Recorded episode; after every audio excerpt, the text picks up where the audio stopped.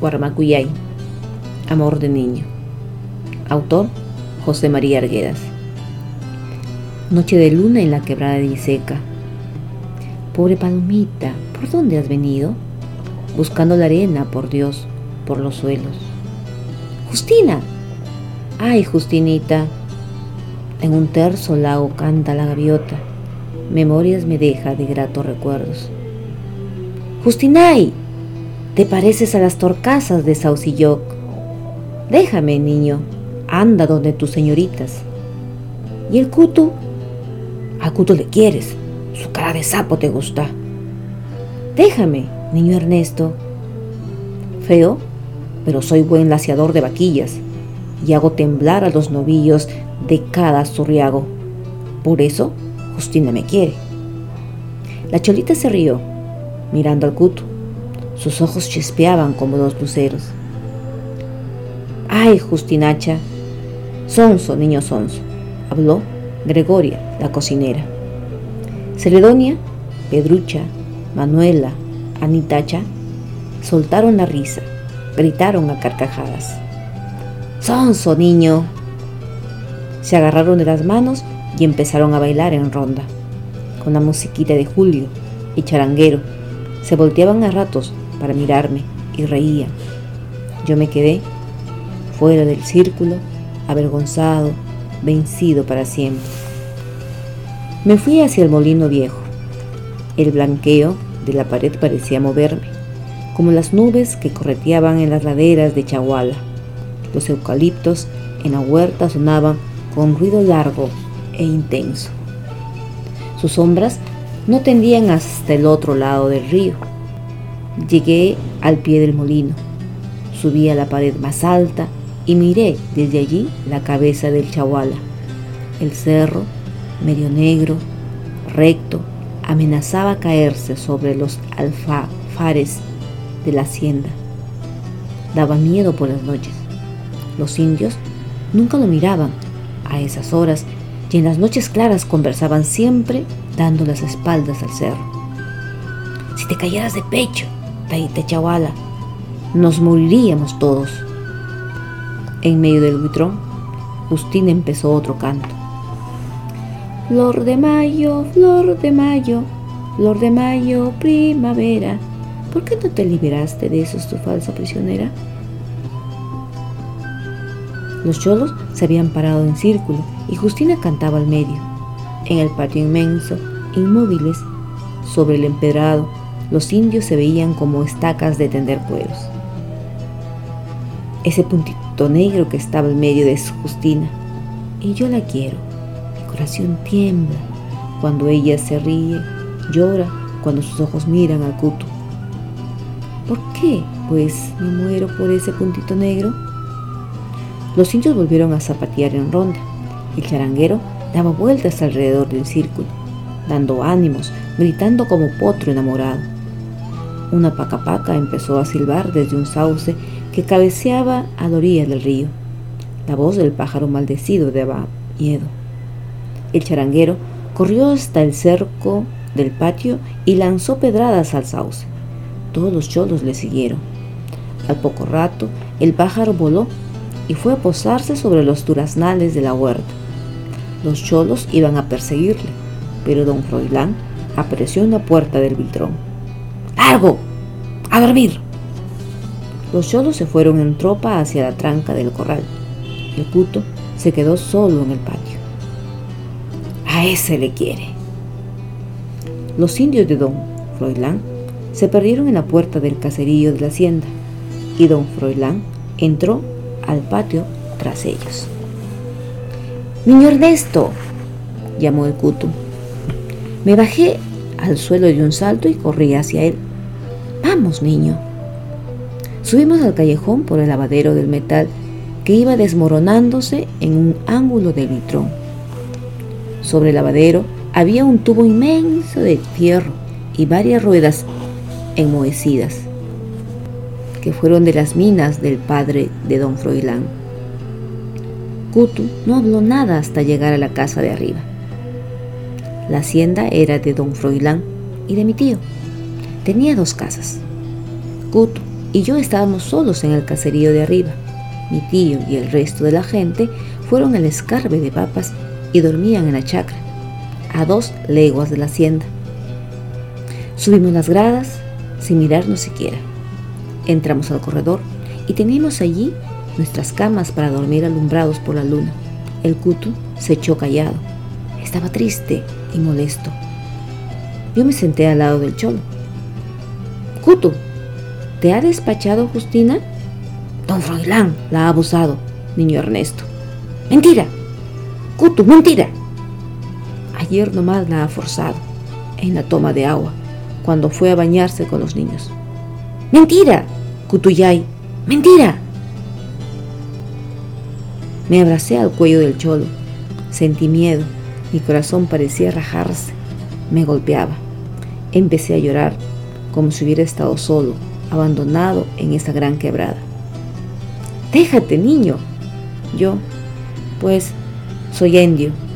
No puedo con el patrón. Otra vez cuando sea bugao, vas a fregar a don Froilán. Me levantó como a un becerro tierno y me echó sobre mi catre. Duérmete, niño.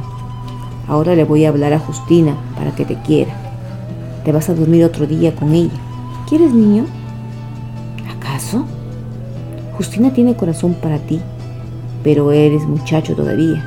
Tiene miedo porque eres niño. Me arrodillé sobre la cama. Miré al chawala que parecía terrible y fúnebre en el silencio de la noche. Kutu, cuando seas grande voy a matar a don Froilán.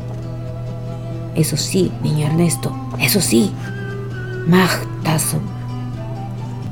La voz gruesa del cholo sonó en el corredor como el maullido del león que entra en el caserío en busca de chanchos. Kutu se paró, estaba alegre, como si hubiera tumbado al puma ladrón. Mañana llega el patrón. Mejor esta noche vamos a Agustina. El patrón seguro te hace dormir en su cuarto que se entre la luna para ir. Su alegría me dio rabia.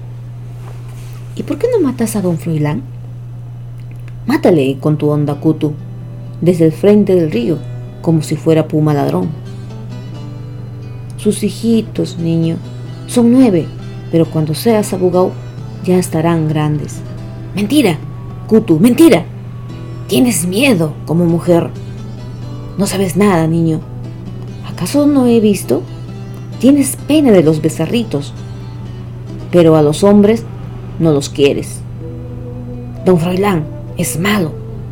Lo que tienen hacienda son malos. Hacen llorar a los indios como tú. Se llevan las vaquitas de los otros o los matan de hambre en su corral.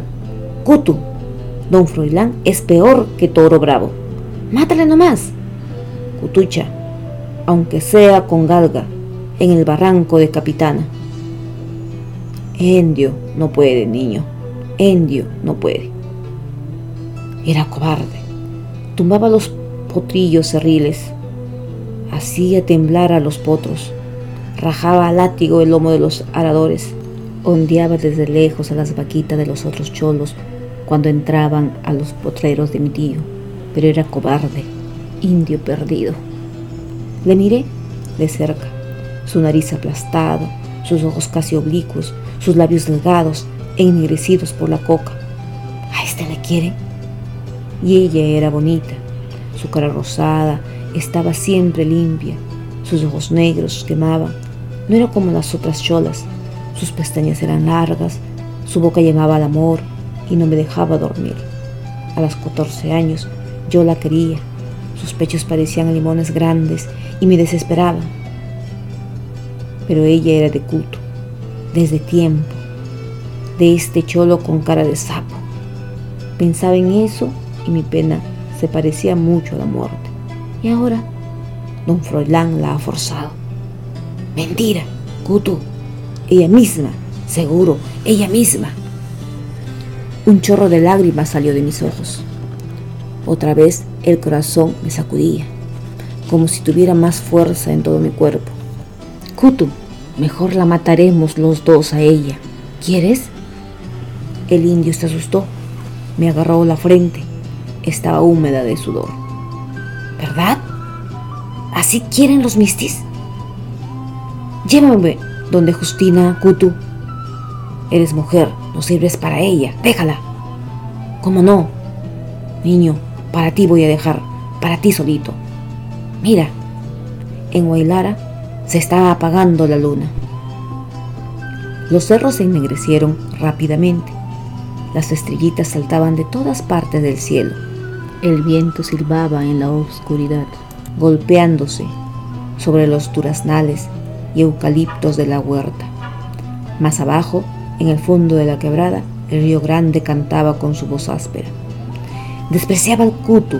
Sus ojos amarillos, chiquitos, cobardes, me hacían temblar de rabia. Indio, muérete mejor o lárgate a Nazca. Allí te acabará la terciana. Te enterrarán como perro, le decía.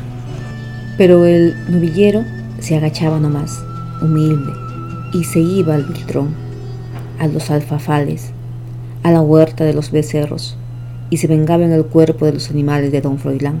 Al principio yo le acompañaba. En las noches entrábamos, ocultándonos al corral, escondíamos los becerros más finos, los más delicados. Kutu se escupía en las manos, empuñaba duro el zurriago y les rajaba el lomo a los torillos. Uno, dos, tres, cien zurriagazos. Las crías se torcían en el suelo, se tumbaban de espalda, lloraban y el indio seguía encorvado, feroz. Y yo me sentaba en un rincón y gozaba. Yo gozaba. De don Froilán es, no importa, es de mi enemigo. Hablaba en voz alta para engañarme, para tapar el dolor que encogía mis labios e inundaba mi corazón. Pero ya en la cama, a solas, una pena negra, invisible, se apoderaba de mi alma y lloraba dos, tres horas hasta que una noche mi corazón se hizo grande, se hinchó. El llorar no bastaba, me vencían la desesperación y el arrepentimiento. Salté de la cama descalzo, corrí hacia la puerta. Despacio abrí el cerrojo y pasé al corredor. La luna ya había salido. Su luz blanca bañaba la quebrada. Los árboles rectos, silenciosos, estiraban sus brazos al cielo. De dos saltos bajé al corredor y atravesé corriendo el callejón empedrado. Salté la pared y llegué junto a los becerritos. Ahí estaba Sarinacha, la víctima de esa noche, echadita sobre la bosta seca, con el hocico en el suelo. Parecía desmayada. Me abracé a su cuello, la besé mil veces en su boca con olor a leche fresca, en sus ojos negros y grandes. Niñacha, perdóname, Perdóname, mamaya. Junté mis manos y de rodillas me humillé ante ella. Ese partido ha sido, hermanita, yo no. Ese cutu canalla, indio perro. La sal de las lágrimas siguió amargándome por largo rato. Sarinacha me miraba seria, con su mirada humilde, dulce. Yo te quiero, niñacha, yo te quiero. Y una ternura sin igual, pura, dulce como la luz en esa quebrada madre, alumbró mi vida. A la mañana siguiente encontré al indio en el alfafar de capitana. El cielo estaba limpio y alegre, los campos verdes llenos de frescura. El cuto ya se iba tempranito a buscar daños en los potreros de mi tío para ensañarse con ellos. Cutu, vete de aquí, le dije en Viseca ya no sirves. Los comuneros ríen de ti porque eres maula. Sus ojos opacos me miraron con cierto miedo. Asesino también eres, Kutu. Un becerrito es como criatura. Ya en Viseca no sirves, indio. ¿Yo no más, acaso? Tú también. Pero mírale al Taita Chahuala. Diez días más atrás me voy a ir. Resentido, penoso como nunca, se largó a galope en el valle de mi tío. Dos semanas después, Kutu pidió licencia y se fue. Mi tía lloró por él, como si hubiera perdido a su hijo. Kutu tenía sangre de mujer, le temblaba a don Froilán, casi a todos los hombres les temía. le quitaron su mujer y se fue a ocultar después en los pueblos del interior, mezclándose con las comunidades de Sandondo, Chacraya. Era cobarde. Yo solo me quedé junto a don Froilán, pero cerca de Justina, de mi Justinacha ingrata, y no fui desgraciado. A la orilla de ese río espumoso, oyendo el canto de las torcasas y de las tuyas, yo vivía sin esperanzas pero ella estaba bajo el mismo cielo que yo, en esa misma quebrada que fue mi nido, contemplando bajo sus ojos negros, oyendo su risa, mirándola desde lejos. Era casi feliz, porque mi amor por Justina fue un guarmacuyay, y no creía tener derecho todavía sobre ella.